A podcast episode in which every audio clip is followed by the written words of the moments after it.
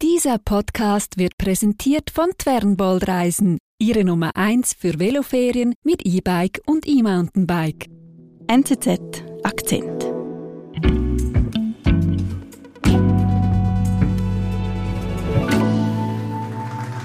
Hello at home and welcome to the Africa Esports Championship. This is Africa's premier Esports League. Wir hören da zwei Kommentatoren, die. Kommentieren ein, ein Gaming-Turnier. Und zwar ist das die African Esport Championship. Die findet da in, in Kenia statt. Taking Und die Moderatoren kündigen einen Kampf an. Und der Kampf, das ist Queen Arrow gegen Priest. Queen Arrow ist eine junge Frau, eine junge E-Sportlerin. Und die tritt da jetzt in Tekken an. Das ist ein, ein Kampfspiel. Oh, Queen Arrow spielt mit einer Figur, das ist eine, eine junge Frau. Und die tritt an gegen einen Hühnen von Mann mit Muskelbergen. Und mit dem prügelt sie sich da.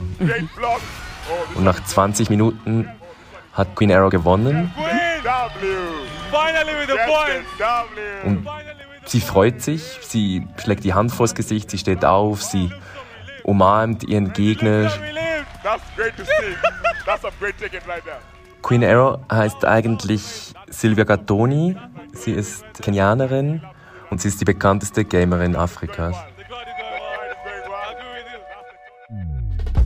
Die kenianische Gamerin Silvia Gattoni will aber mehr als nur gamen. Sie will auch etwas bewegen und ein Sprachrohr für ihren Kontinent sein, sagt Samuel Mystery, der Queen Arrow in Nairobi getroffen hat.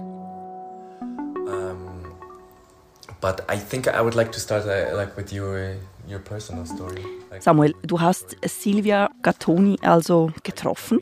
Was ist das für eine Frau? Ich habe sie in Nairobi getroffen, in der Hauptstadt von Kenia, wo, wo ich auch wohne. Und ich habe ihr da beim Trainieren zugeschaut. Und das war im, im Haus eines Freundes von ihr, wo sie Tekken gespielt haben. Und ich habe ihm da ein bisschen zugeschaut und, und dann mit ihr gesprochen. Um, Sie ist eine recht schüchterne, zurückhaltende Person. Sie ist jetzt überhaupt nicht irgendeine Rampensau. Sie ist sehr reflektiert, sehr klug. Sie drückt sich gut aus und macht sich viele Gedanken. Und wie ist Silvia Gattoni denn zu Queen Arrow geworden?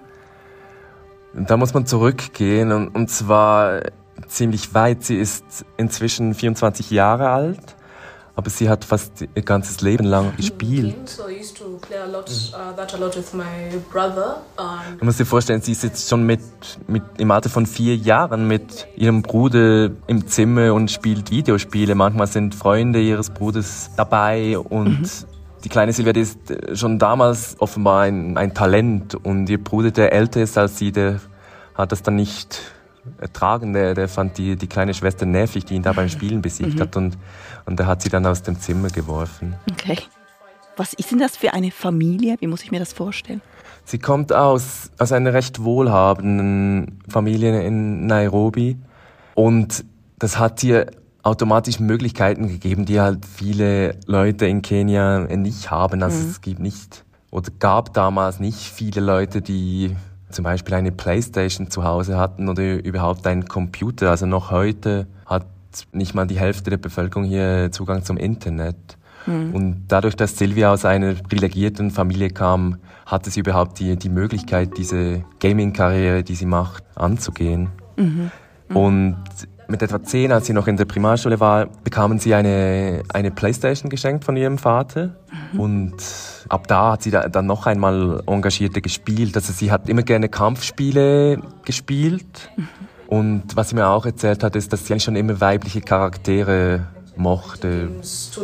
most, um, like Croft.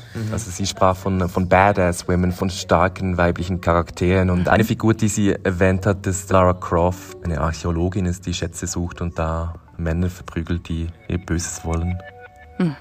Und ist da in dieser Zeit die Queen Arrow, ihre Gamer-Identität da entstanden? Less Ja, so allmählich. Also sie hat äh, immer viel gespielt, Zeit investiert. Sie, sie wurde immer besser. Sie hat oft mehrere Stunden pro Tag gespielt. Well. Und sie nimmt dann zum ersten Mal an einem Turnier teil. Sie ist da 18. Das ist die East African Gaming Convention 2017. Und das ist dann quasi die Geburtsstunde von Queen Arrow. Was heißt denn das eigentlich, diese Queen Arrow, oder für was steht die? Das ist eine Hommage an eine Fernsehserie, die sie mag. Und da gibt es eine Figur, eine Superheldenfigur, die heißt Green Arrow. Und das ist eine Rächefigur mit Pfeil und Bogen, die aber unter anderem auch gut in Kampfsport ist. Okay.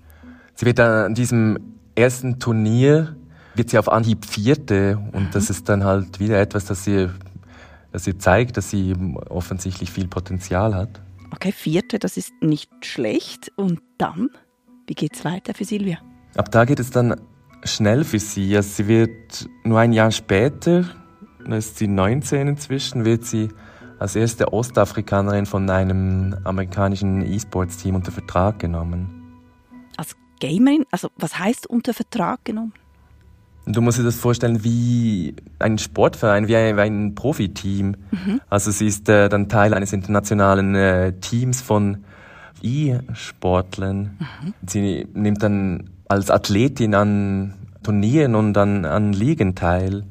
Es ist so, dass E-Sports ist, also die Wahrnehmung, dass so Gamer einfach asoziale Sonderlinge sind, die vor allem auf dem Sofa rumliegen und dann noch ein bisschen auf Tasten rumdrücken, stimmt nicht wirklich. Diese Leute sehen sich als Athleten und auch weil sie viel trainieren und weil sie das auf sehr hohem Niveau tun, was sie machen. Und es gibt sogar Diskussionen, dass E-Sports olympisch werden soll.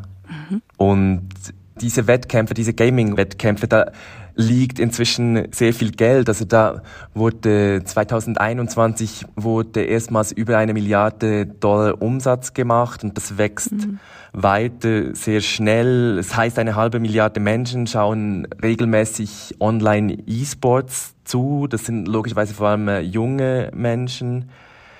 Der wichtigste Markt ist China, aber auch Afrika wächst. Es heißt, dass der Kontinent äh, bald der am schnellsten wachsende Markt in diesem Bereich sein könnte. Also das heißt, Silvia als Kenianerin hofft, in diesem E-Sport irgendwie eine Chance zu haben. Ja, sie, sie gerät dann da, da rein und sie ist schnell gut und macht da mit. Aber es ist jetzt nicht so, dass sie da einfach nur auf diese Karte setzt. Sie hat auch noch einen, einen Plan B und das ist ein Jurastudium, das sie eigentlich gleichzeitig fast mehr mit ihrer Gaming-Karriere beginnt. Weil sie auch weiß, dass es als, als Profigamerin in, in Afrika nicht, nicht einfach ist, weil, weil es da auch ganz viele strukturelle Hindernisse gibt. Zum Beispiel?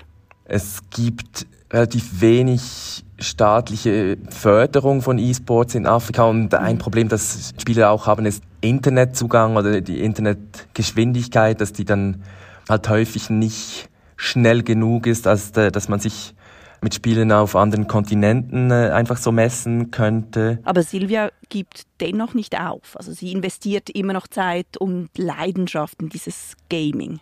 Ja, sie gibt nicht auf, weil sie das einfach gerne macht und weil sie merkt, äh, wie, wie gut sie darin ist. Sie trainiert viel, viele Stunden äh, am Tag und es geht weiter aufwärts für sie.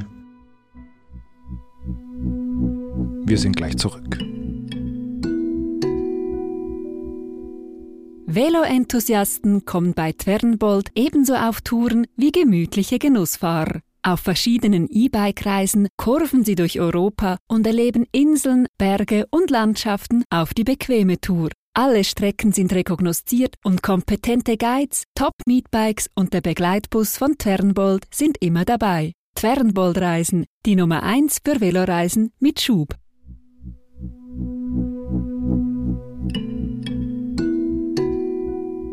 Also Silvia ist jetzt Teil eines Sportteams.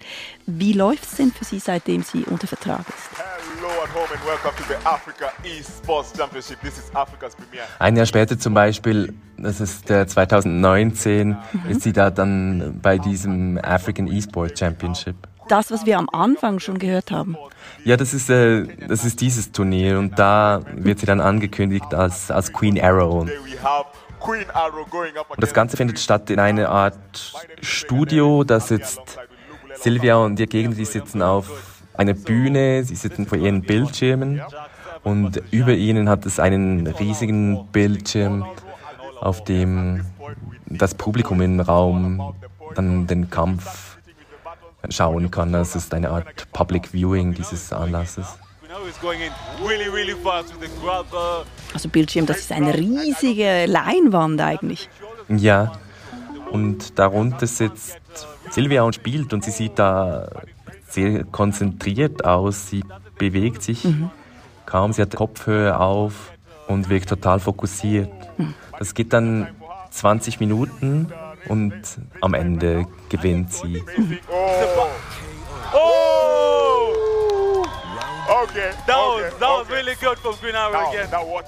Ist das für Sie auch ein Durchbruch jetzt im E-Sport? Jetzt nicht nur wegen diesem einen Turnier, aber das, sie gewinnt andere Turniere, sie, sie wird einfach immer erfolgreicher. Sie, inzwischen gehört sie zu einer Handvoll professioneller Spielerinnen in, in Afrika. Und das heißt auch, dass sich Sponsoren für sie interessieren, dass sie Werbung macht für Gaming-Zubehör zum Beispiel. Und inzwischen kann sie sogar knapp vom Gaming auch leben. Aber das heißt nicht, dass jetzt einfach nur alles von selber gehen würde, weil mit dem Erfolg tauchen dann auch andere Probleme auf. Okay, was sind das für Probleme? Also sie erzählt zum Beispiel davon, dass es in E-Sports viel Sexismus gibt, den sie dann auch know, abbekommt. at the end of the day, esports, gaming is for everybody. It shouldn't be about gender or that kind of gender, race. Dann heißt es, ja, die ist doch gar nicht so gut, wieso kriegt sie all, all die Aufmerksamkeit und all, all die Sponsoren, Verträge, das muss ja irgendwie sein, weil einfach, weil sie eine Frau ist. Und es ist bekannt, dass es ganz viele solche Vorfälle in der Gaming-Szene gibt.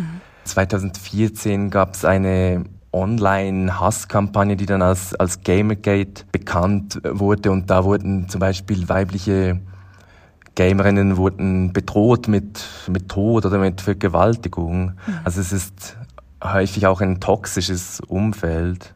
Und das ist nicht nur Sexismus, es ist auch Rassismus. Es gibt Beispiele von asiatischen Spielern in den USA, die aufgehört haben, weil sie sagen, der Rassismus war einfach zu viel. Und Silvia?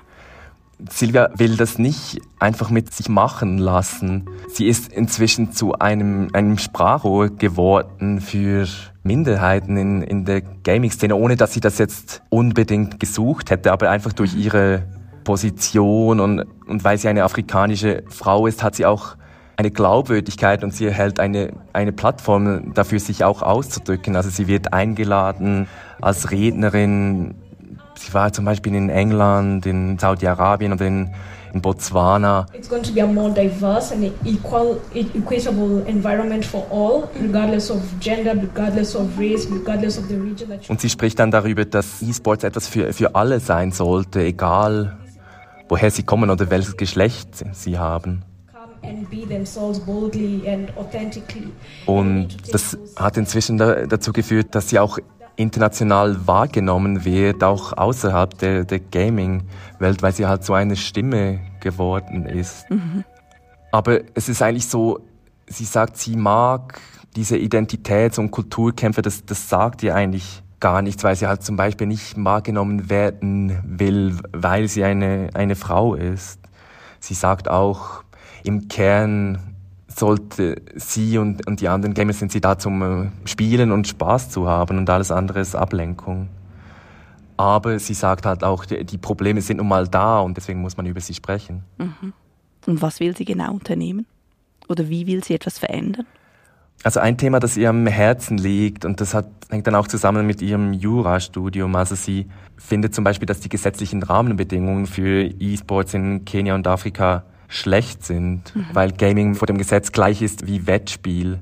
Und das führt dann halt dazu, dass es so gesellschaftlich nicht wirklich akzeptiert ist, dass es als unseriös gilt.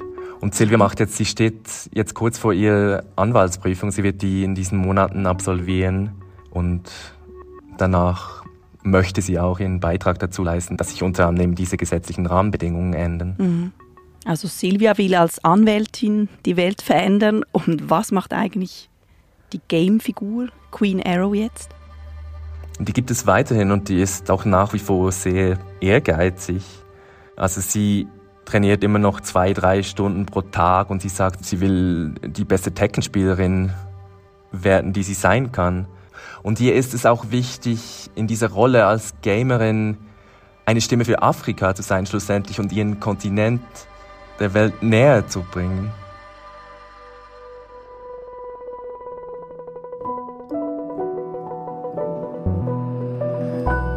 Liebe Samuel, vielen Dank, dass du uns die Geschichte von Queen Arrow erzählt hast. Ja, sehr gerne, Marlene. Danke. Das war unser Akzent. Produzent dieser Folge ist Sebastian Panholzer. Ich bin Marlin Oehler. Bis bald.